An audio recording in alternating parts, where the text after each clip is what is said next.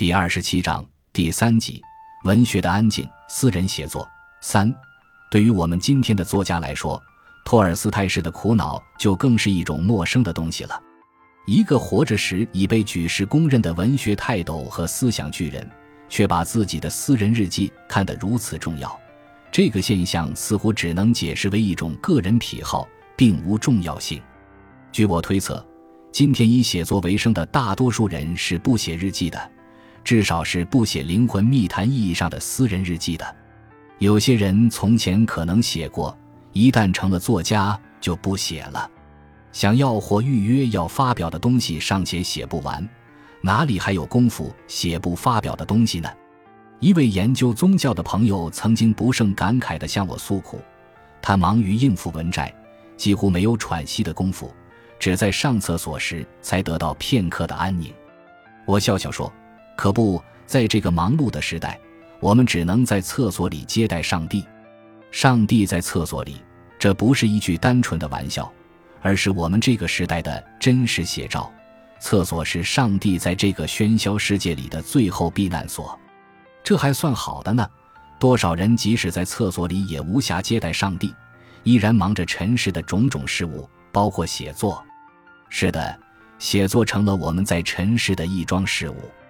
这桩事物又派生出了许多别的事物，于是我们忙于各种谈话，与同行、编辑、出版商。节目主持人等等，其实，写作也只是我们向公众谈话的一种方式而已。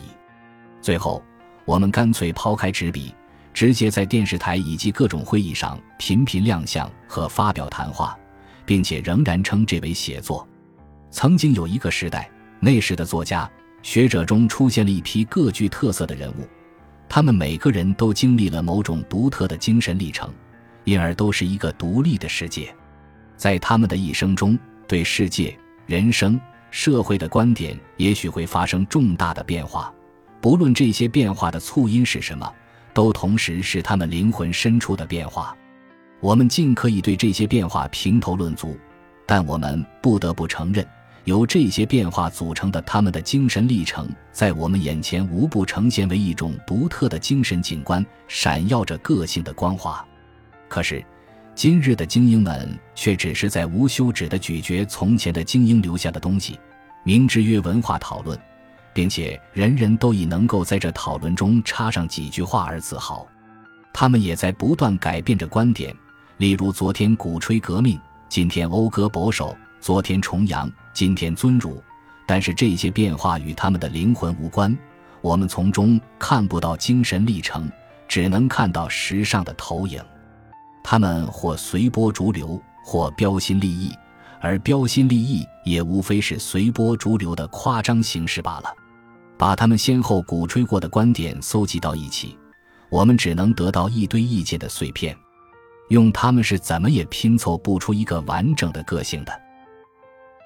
感谢您的收听，本集已经播讲完毕。喜欢请订阅专辑，关注主播主页，更多精彩内容等着你。